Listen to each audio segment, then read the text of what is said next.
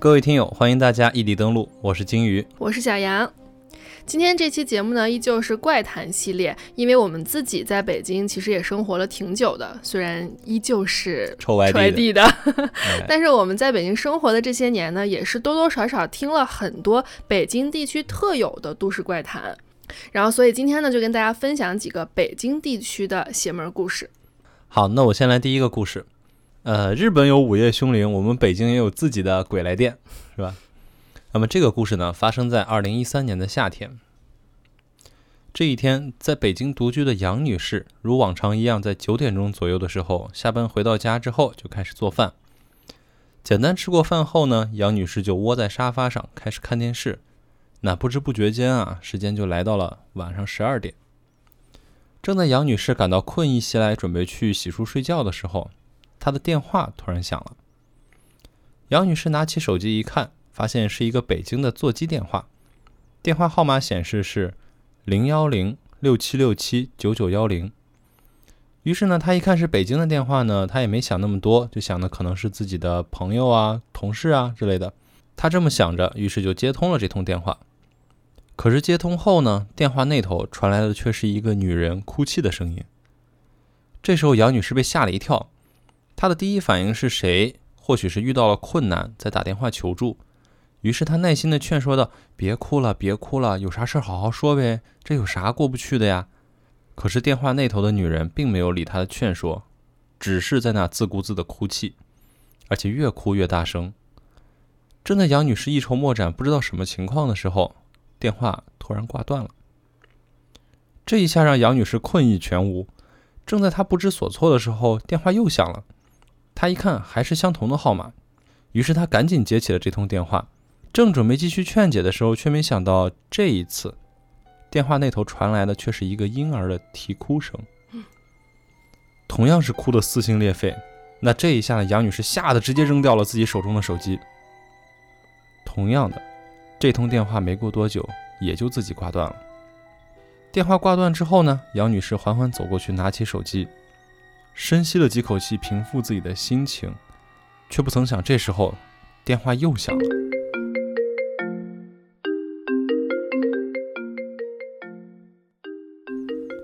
这一次，杨女士很久都没有接起来，但是感觉心里有一个声音在告诉她：“快接，快接。”那犹豫再三呢，杨女士还是接起了这通电话。喂，杨女士的话还没说完。电话那头就传来一个小女孩的尖叫声，她尖叫着：“救救我！救救我！求求你救救我！救救我！”说了几遍之后，随后是一声尖锐的尖叫。这之后呢，电话就挂断了。杨女士被吓得呆立当场。可是没等她反应过来，电话又响了。平时悦耳的铃声，这时候听起来却是那么的刺耳，仿佛催命的音符一般。这一次，说什么她也不敢再接起这通电话了。这一晚呢，杨女士基本没有睡着，她眼睛一闭上就是那三通电话。第二天一早，昏昏沉沉的杨女士来到公司，平时与她比较相熟的同事小刘就过来问她说：“哎，杨姐，您这是怎么了？昨晚没睡好啊？”于是杨女士迫不及待地向小刘讲述了自己昨晚的经历。说完之后，她发现小刘也是一脸的惊恐，整个人呆住了。等她又呼唤了两声，小刘这才回过神来说。姐，不瞒您说，我昨天也接到了这个电话。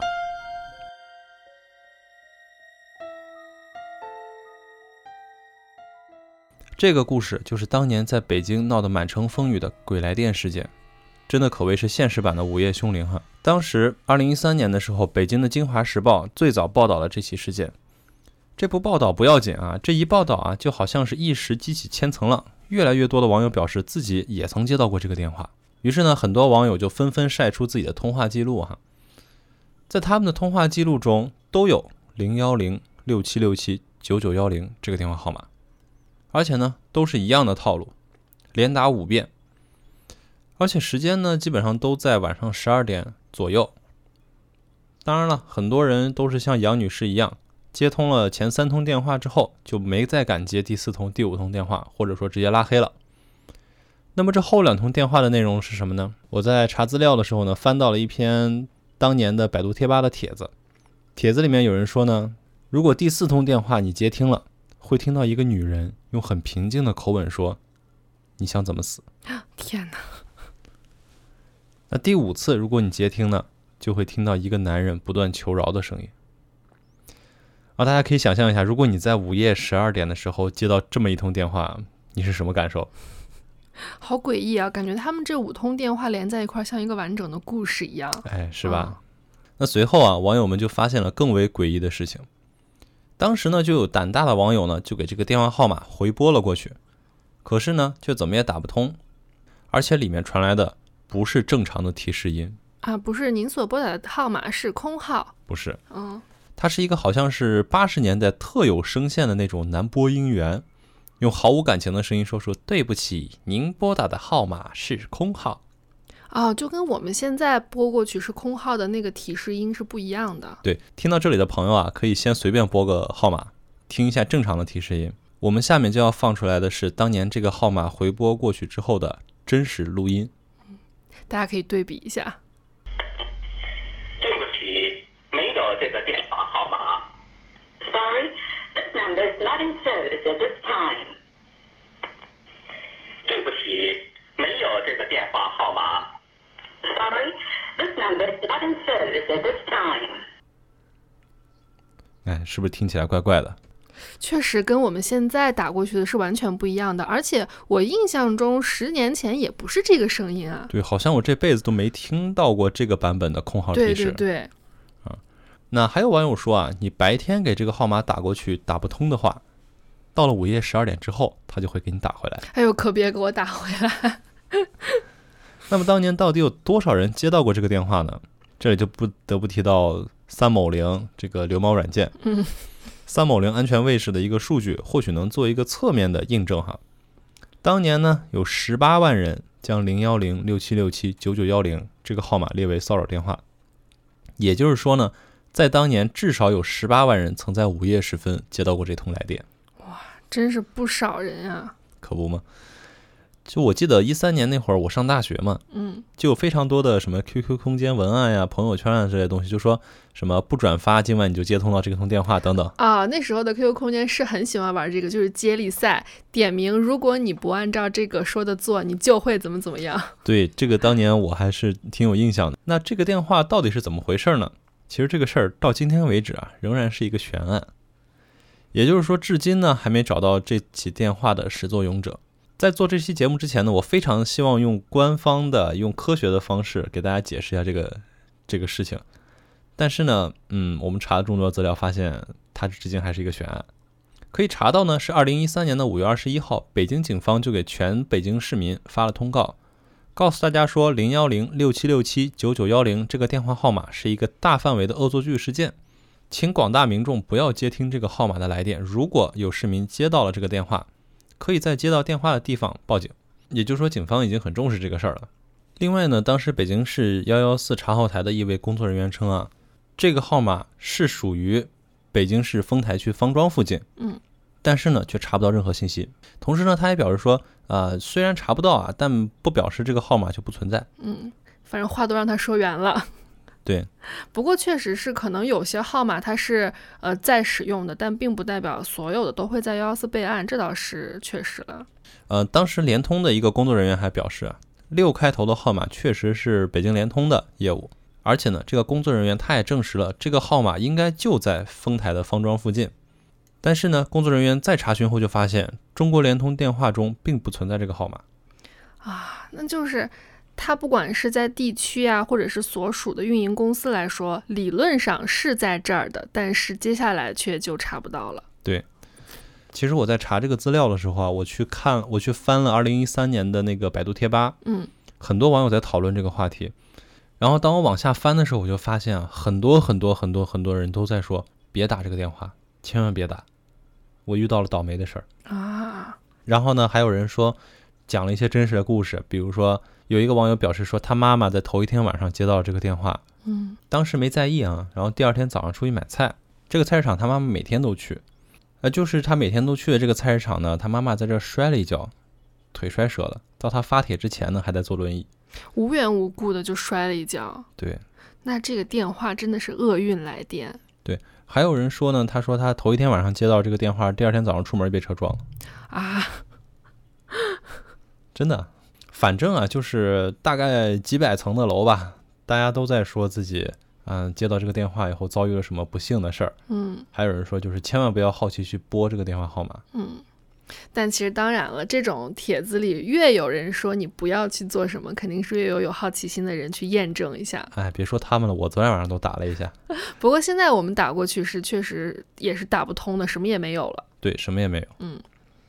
那么这件事儿，其实在当时也算是一个比较大的事儿啊。那么官方是怎么说的呢？首先呢，是北京邮电大学的教授曾建秋表示，该号码的使用者啊他肯定是使用了改号器啊。嗯那改号器呢，就可以在对方手机上显示别的号码。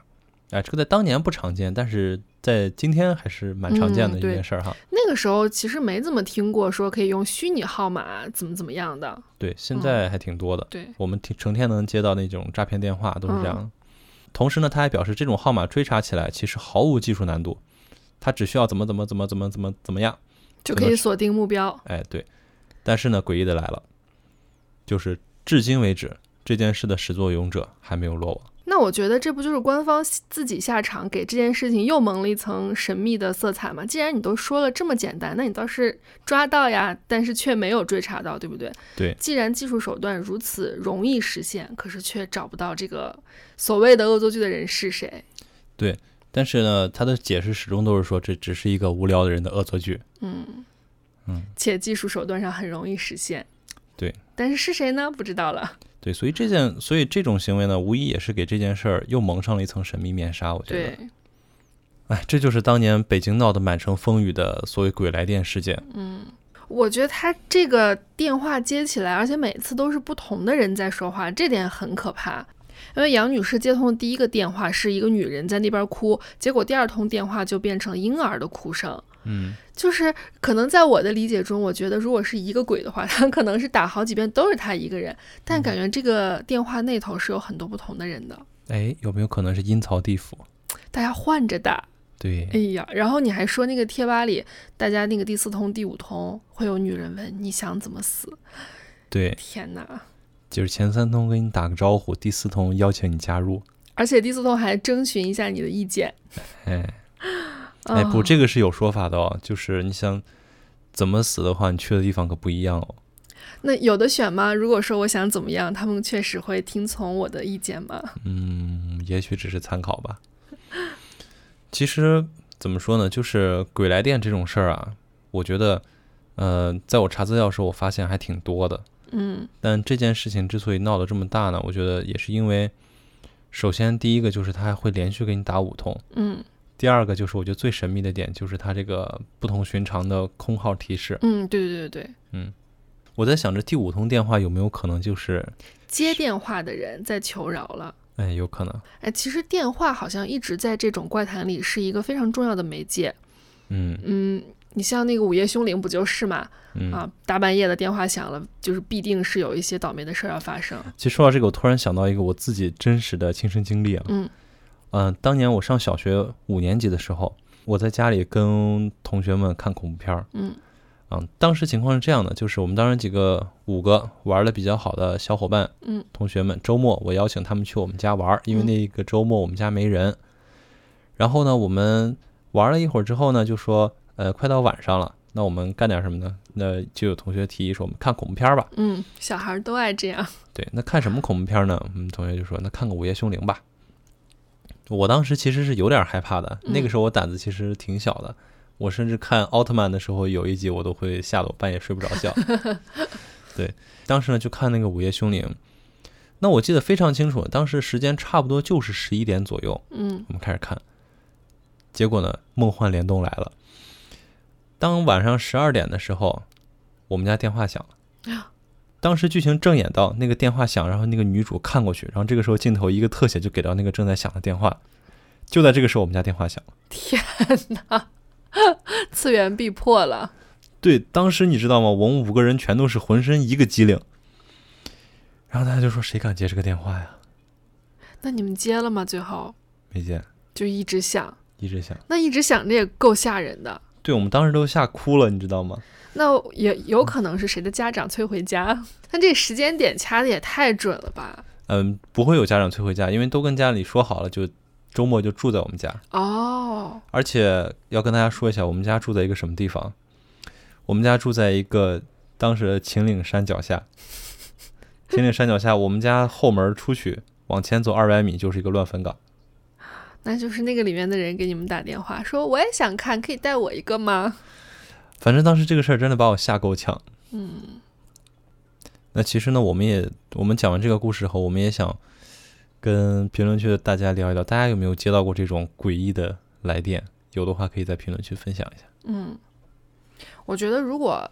呃，换成现在的我接到这种电话，无论是哪种，我可能都会跟对方吵起来，就把我在工作中和生活中的戾气都散发在对方的身上，然后对方是怎么样的厉鬼，可能都 会受不了，立刻挂断电话。你不是最爱跟诈骗电话聊天吗？对。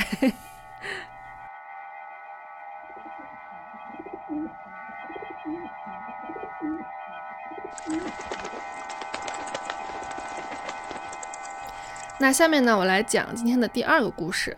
其实灵异程度啊，我个人觉得也还好，而且很多朋友应该也听过。但是这个故事的地位却是一直居高不下，甚至在互联网上那个中国十大灵异故事中都赫然在榜。那这个事儿就是故宫宫女鬼影传闻啊，那可真的是鼎鼎大名，是吧？嗯，这个事儿呢，发生在一九九二年。一九九二年的夏天呀，这天白天天气异常的闷热。大家也知道，北京的夏天是可以跟南方媲美的热。天上一丝云也没有，好像是憋着一场大雨，但是却看不到一片乌云。整个空气呢，感觉都要被烤熟了一样。虽然气温不是很舒适，但是游玩故宫的游客们依然是兴趣不减，还在不停的用手中的相机呢记录这个伟大的建筑群。但转眼之间，一片乌云说来就来，黑压压的聚拢在了故宫的上方。没过几秒钟，一声闷雷就响了起来，前后可能大概也就是十秒钟的功夫吧。瓢泼的大雨夹着闪电就一起袭来了。嗯，这个天气在北京的夏天倒是蛮常见的。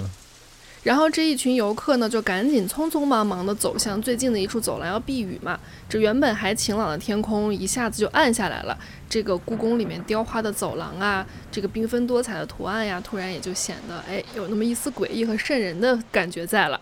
对啊，可能外地的朋友对北京的夏天突然来的暴雨没什么概念哈。就是我记得有一年北京夏天，就是白天的时候突然下了一场暴雨。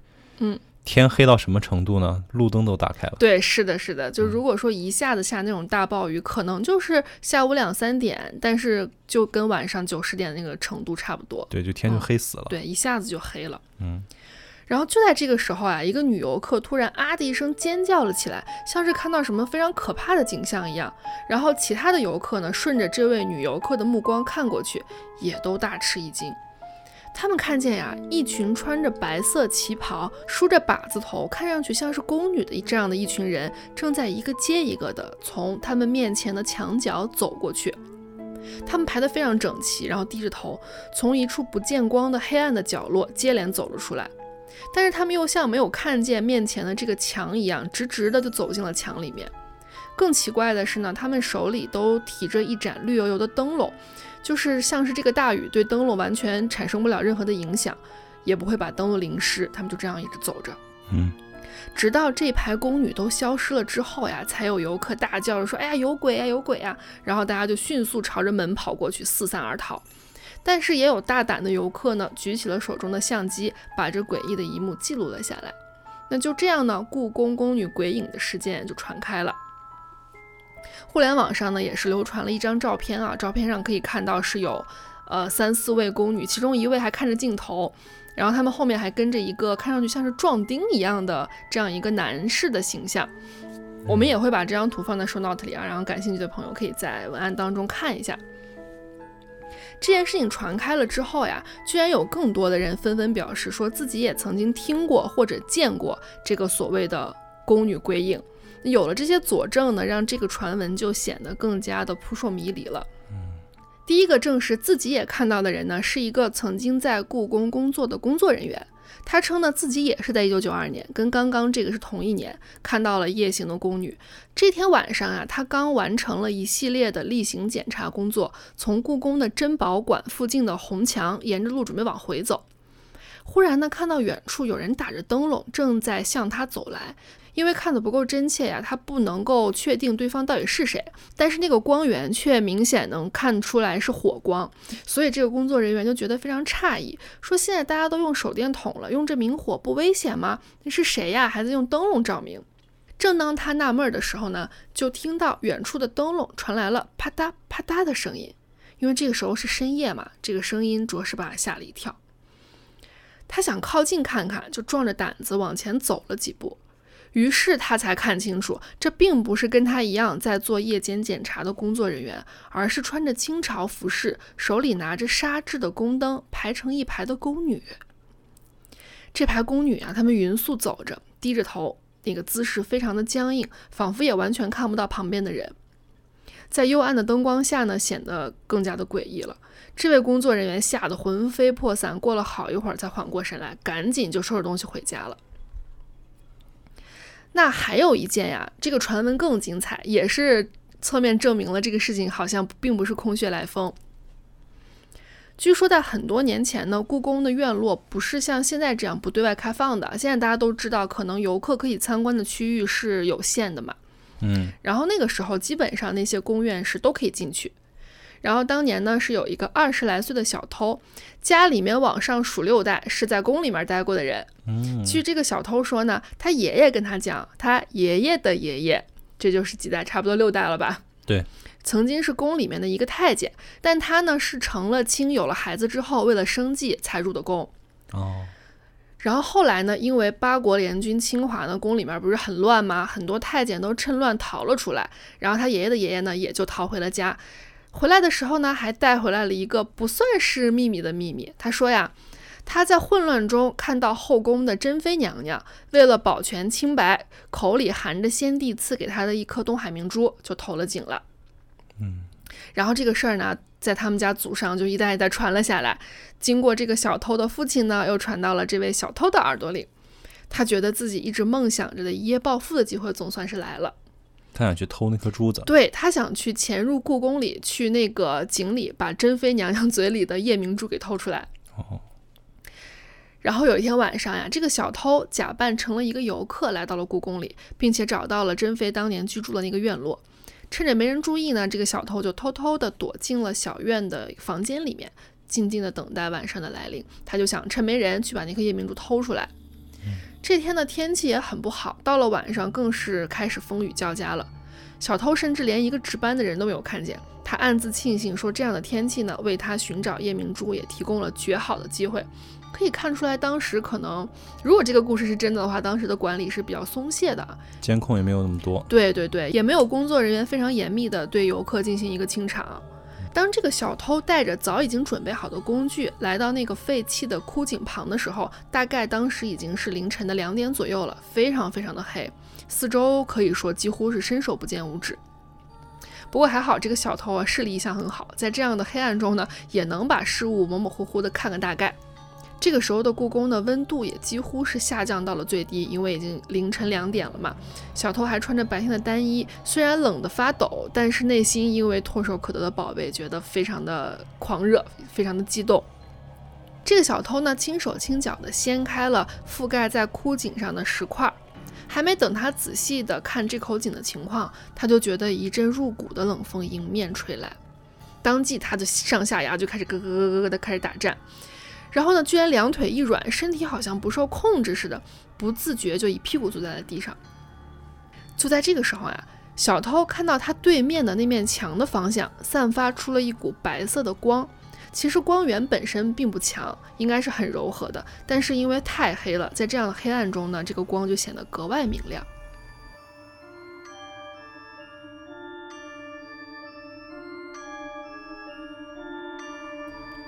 小偷当时脑袋里的第一个反应是完了，被发现了。但等他看清楚眼前的景象呢，马上被吓得目瞪口呆。他看见呀，一个身穿白色旗袍、看打扮明显是宫中妃子之类的女子的轮廓，在墙上逐渐开始显形了。小偷张大了嘴，巨大的恐惧袭来，他的心跳开始迅速加快。只见呀，这个白衣女子的轮廓越来越清晰，虽然看似一动未动，但实际上感觉却离他越来越近。在距离小偷差不多快到五米左右的距离的时候，这个女子缓缓地转过身，小偷的瞳孔因为恐惧又一次扩大了。只见这个白衣女子虽然身姿苗条，但她的脸呢，好像在水里泡过太久的样子，已经水肿的完全变了形。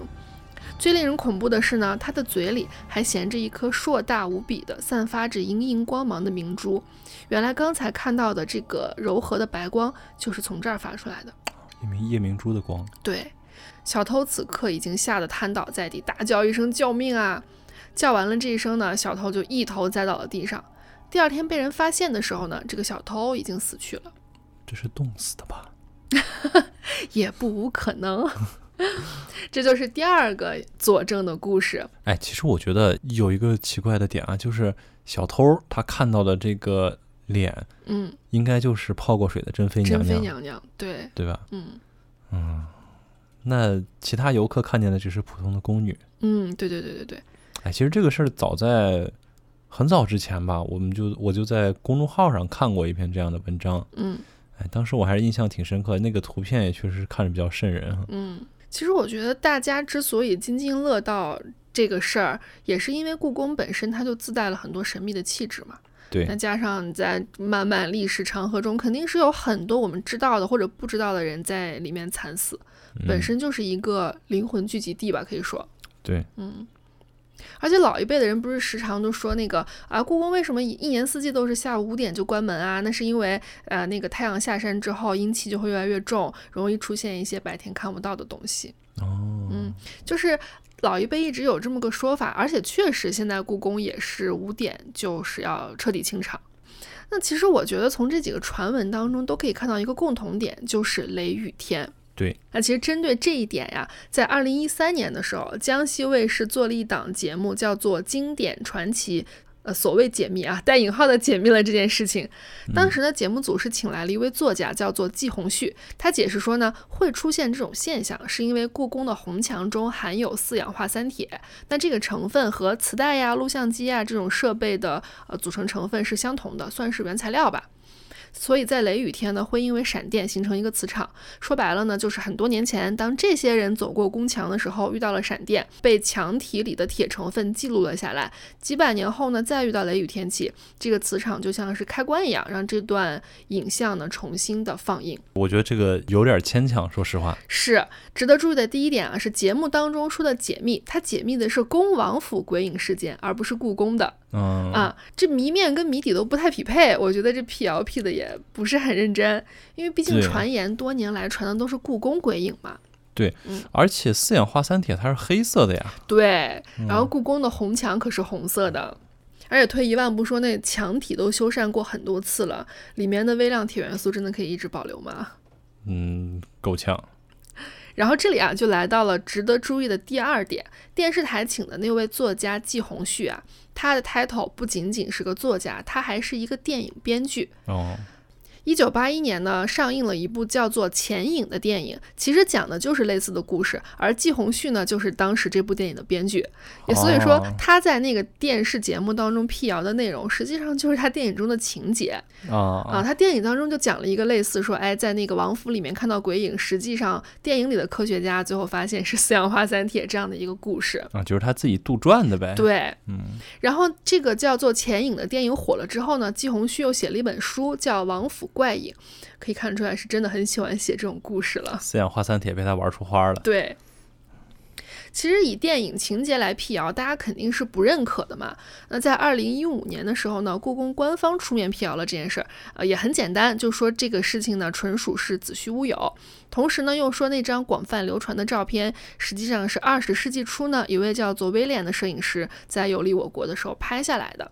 哎，但是我觉得这样一看的话，它各种方面的辟谣都反而让这个故宫鬼影的事儿显得更加扑朔迷离了。是是是，嗯，对。哎，其实说到这个墙体里有四氧化三铁的这个解释，就让我想到了我小时候看的动画片《海尔兄弟》，其中兄弟 对，其中它有一集就是讲这个事儿。嗯。那集叫做《神秘的石像》，我记得非常清楚。复活节岛是吧？对对对，就是复活节哦岛。因为小时候看那个石像的时候，还是觉得有一点恐怖的。嗯啊，这集我记得他讲的就是海尔兄弟那一行人到了复活节岛上，然后看到一群石像，他们也是正在震惊的时候，突然就是开始打雷闪电，然后那个石像就说话了，他说：“该留遗言了，我来自 X 星系 W 星球，我一直在等待回家。”然后把他们一行人吓得够呛，说这石像怎么会说话呢？然后就出现了一系列的幻象，就跟闪回一样的讲述了这个石像的故事等等。嗯然后最后的解密就是说呢，当时他们所在的那个地方的土壤里是含有铁成分的，和磁带成分一样。然后打雷的电流呢，激活了土地的磁信号等等，跟这个作家说的当时有点相似。啊，所以就是这玩意儿就是一个固定机位的录像机呗，对对对，谁到这儿来我就给他拍。拍下来，嗯。然后谁来摁开机呢？就是雷公电母来摁开机。对，反正小时候还看得挺津津有味儿的。如果有朋友在去故宫游玩的时候也碰到过一些不寻常的事的话，欢迎跟我们分享，因为我们两个人好像是没有怎么深度游过故宫的。对当然听了这个故事之后呢，我决定哪天去找这面红墙去，去看一看，对，去那一定要找一个雷雨天气。对。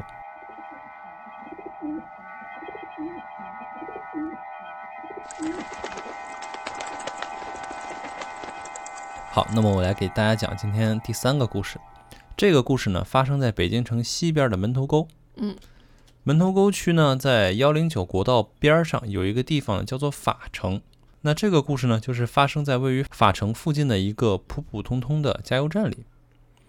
呃，这家加油站呢，目前对外宣称的状态啊是停业整顿，啊，关门了。对但是这家加油站停业的真实原因到底是什么呢？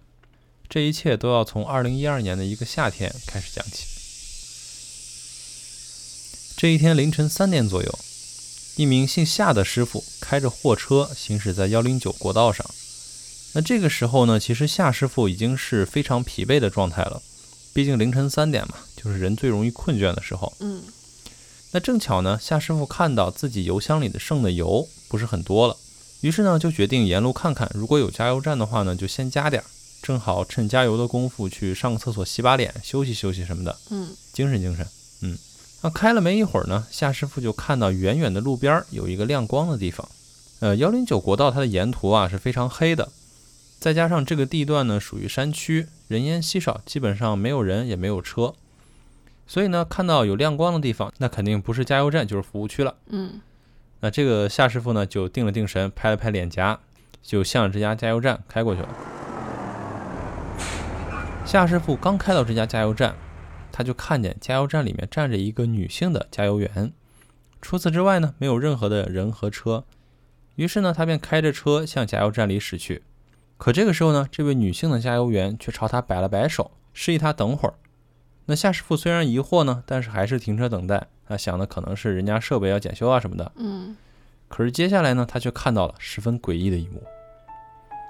只见呢，女加油员走到他前面的一个加油机前，右手摘下加油枪，随后呢，又俯身对着空气说了两句什么，啊，不是那种自言自语啊，而是那种一问一答式的对话，你加多少呀？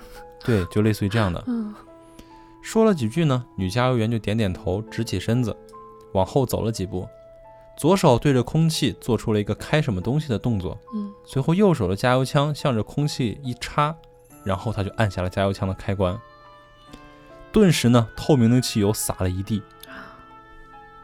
他在给空气加油。对啊，看到这一幕的夏师傅呢，顿时就汗毛倒立。他常年跑车啊，其实倒也是见过很多怪事儿，但这一次呢，夏师傅明显感觉太不寻常了。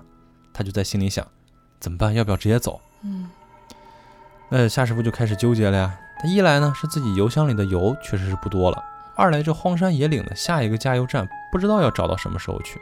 呃，正在夏师傅心中天人交战的时候啊，女加油员又对着空气接过了什么东西，随后笑着点了点头，朝着空气摆摆手。没过一会儿呢，加油员就望向他，他这不看不要紧，他一看夏师傅顿时心里一紧。可是女加油员面色平静，非常公式化的向他招招手，并喊着：“哎，往前上一点，往前上一点。”那老夏一看到这种情况呢，哆哆嗦嗦的就下了车。刚一下车，他就闻到了一股刺鼻的汽油味儿。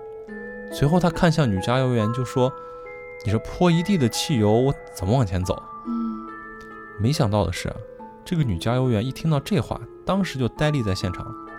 随后呢，好像是恍惚间突然反应过来什么一样，呀的一声就叫出来，说：“这这这这咋弄的？”然后呢，他就像是突然想起来了什么一样，立马去翻自己的口袋。可是他从口袋里翻出来的，赫然是三张冥币。啊，那就是刚才那个人给他的。这咋回事啊？那加油员惊恐地看着手里的冥币，说道：“那老夏呢？这个时候也壮起了一丝胆气，他看着女加油员说：‘我刚才在车上就看着你对着空气一阵忙忙叨叨的。’那女加油员当即就反驳说：‘不可能，不可能，绝对不可能！你等会儿啊，我去查查监控。’那老夏耸耸肩，心想：‘那我在这全程看着呢，还能有假？’他一边这么想着啊，一边就看向了正在往办公室跑的女加油员。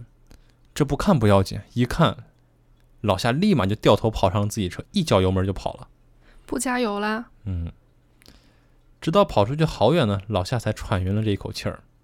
原来啊，他刚才看到跑向办公室的女加油员没有影子啊，这个加油员也有问题啊。对。随后呢，老夏就报了警。那叔叔们呢，来到加油站看过监控之后啊，发现事实与老夏描述的情况基本吻合。但是这个时候，法城加油站的工作人员就说了：“说因为我们法城加油站位于门头沟区啊，基本上算是山区吧。首先这里地处偏远，再加上呢，加油站免不了要值夜班。嗯，那考虑到这种种种条件啊，加油站啊，它从来就没招聘过女性加油员。那刚才这个人是……哎，这个故事到这里就结束了啊！哇，这个。”一波三折，我刚开始听我还以为只是这个女加油员碰到了诡异的事儿，对，没想到连她都是有点问题的。对，那这个故事呢，其实还有另外一个版本。这个版本呢是这样的，嗯，也是一三年的夏天，某一天晚上，有一辆白色的小车缓缓的驶入了发城加油站，嗯，那这个时候呢，凌晨三点，当时值班的这个加油员。也是个女性哈，那当时值班的这个女加油员呢，就困困顿顿的，没什么精神。然后看见有车来呢，她也是不情不愿的从桌子上爬起来，就去招呼人家。嗯，结果她越看这个车越觉得奇怪，这个车看起来轻飘飘的。随后呢，她走到这个车旁边，然后她刚想问人家说：“哎，你加多少呀？”类似于这种事儿。嗯，这个时候车窗就摇下来了，递给她了三张纸币。他当时呢，脑子里面懵懵的，也没多想，就把这三张钱接过来了，并给人家加了三百块钱的油。嗯，加完油呢，他就回到办公室里面趴着继续打盹去了。他这一盹啊，就打到了第二天早上。第二天早上，白班的同事来接班的时候啊，看见加油站的地上呲了一地的汽油和汽油干掉的油渍。于是呢，这个白班的同事呢，就慌忙跑到办公室，把他摇醒，说：“哎，你怎么回事啊？这地上怎么一地汽油啊？”嗯，那女加油员一脸懵逼，就说：“我不知道啊，这怎么可能呢？”于是呢，两个人就开始查监控。这不查不要紧，一看监控里面啊，凌晨三点钟的时候开过来的车，赫然是一辆纸扎车。啊啊，都被监控拍下来了。对，然后呢，递给女加油员的钱，同样也是三张冥币。嗯，哎，那女加油员在看到这种情形之后呢，立马就疯了。嗯，至今还在北京龙泉医院的精神科接受治疗。啊，嗯，哇，那我宁愿相信第一个版本是真的，那这样，嗯，也没有人受到伤害。嗯 嗯，其实这两个故事的内核其实是一样的，基本上走向也是一样的，就是半夜遇到鬼来加油了。对，嗯，其实纸扎车啊，这个话题，很多人说自己在晚上开夜路的时候碰到过纸扎车。对对对对，我也听过这种。对，还有很多视频嘛，不是？嗯，其实这种事儿在全国各地都有很多不同的版本，但法城加油站它为之所以出名呢，是因为这个地方现在是被很多废墟探险爱好者视为圣地。哦，对。哎，那这个加油站也是至今没有再开始开张营业，说明这个事儿对他还是影响很大的吧？对。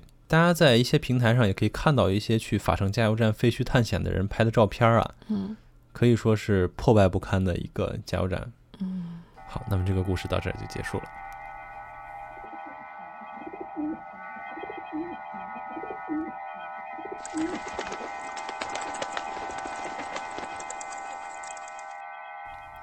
那接下来我来讲今天的第四个故事，依然是在北京地区非常有名的都市传说灵异事件——北京三七五路公交车事件。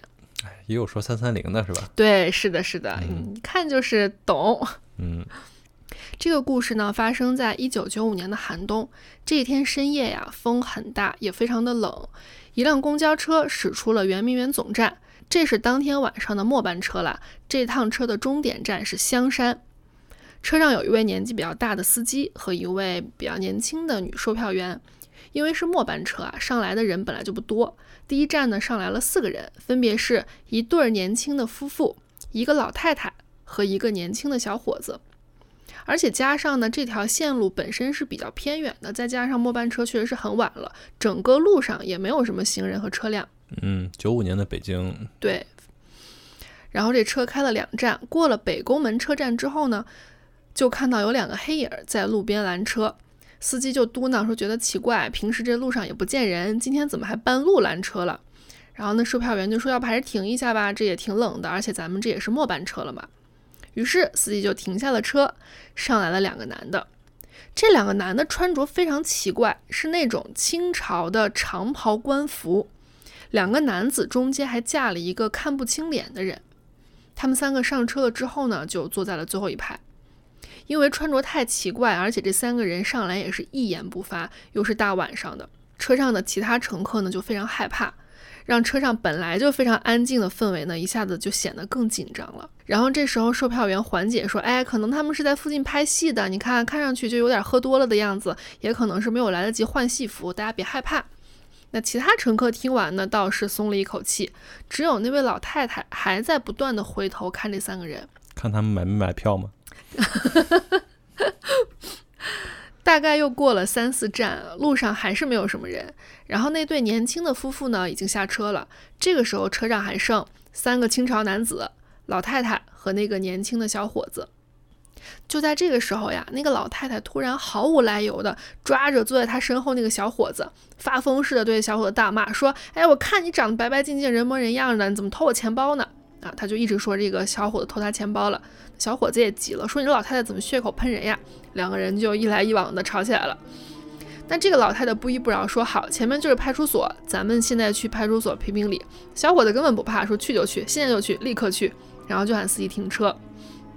司机跟售票员呢也是看这俩人吵得不可开交，那想你俩就下去自己解决吧。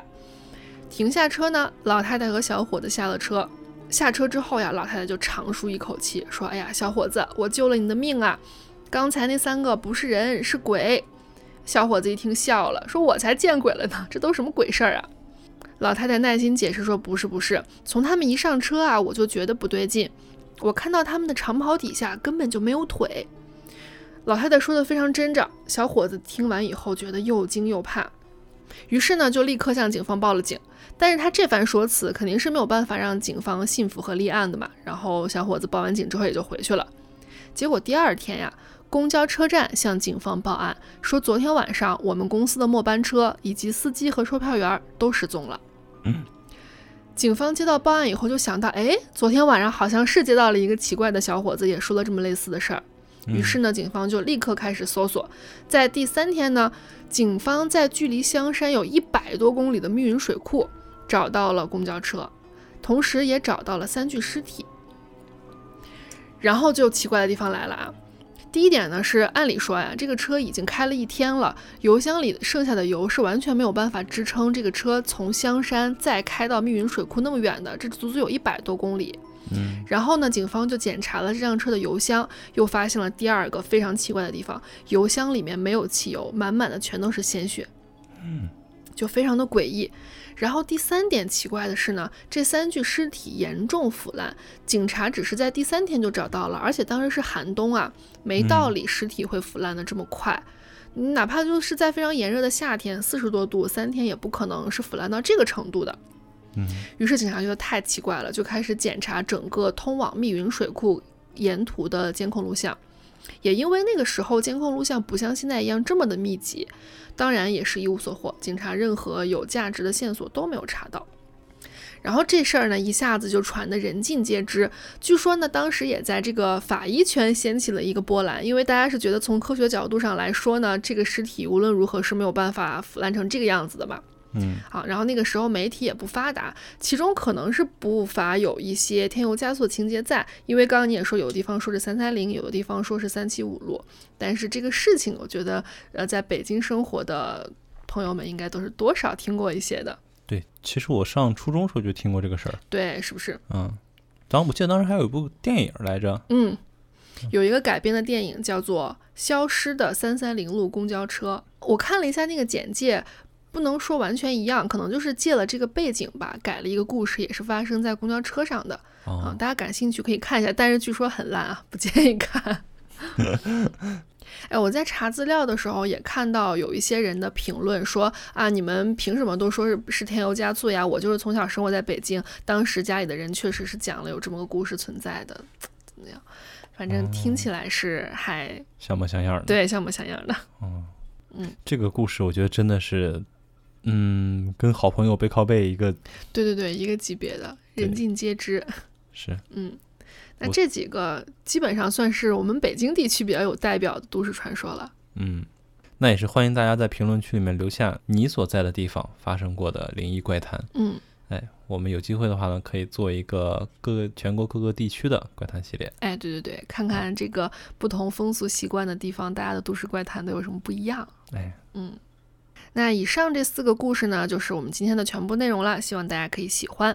嗯，那我们的节目在小宇宙、喜马拉雅、网易云音乐、QQ 音乐和苹果 Podcast 都有同步更新。大家喜欢的话，可以把我们的节目分享给你的朋友，也别忘了订阅我们。那么在这里呢，也是感谢一下之前给我们赞赏过的朋友们。嗯，感谢衣食父母，非常感谢大家的喜欢。其实钱多钱少无所谓啊，主要是能被大家认可，我们感到非常的有动力。嗯。那在这里感谢一下甜玉米棒子面儿，哎，藤原拖地和 HD 九四六五六 F 这几位朋友。哎，其实那个 HD 这位朋友是我非常非常熟悉的一位听友了，经常会给我们留言，感谢大家的喜欢和支持，我们会继续努力。谢谢大家。嗯，那我们今天就跟大家聊到这里，我们下期再异地登录，拜拜，拜拜。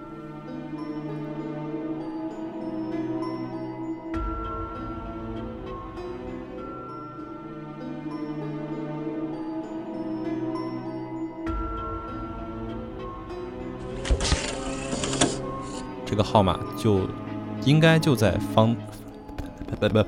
那我们今天的节目到就哎不对哎，他当时困困，他当时呢？我在打哈欠。这个故事啊，就是当年在北京闹的莽。他不不，好像是憋着一个，但是他招牌还很新，就写着“法城加油站”，有中国石油哦。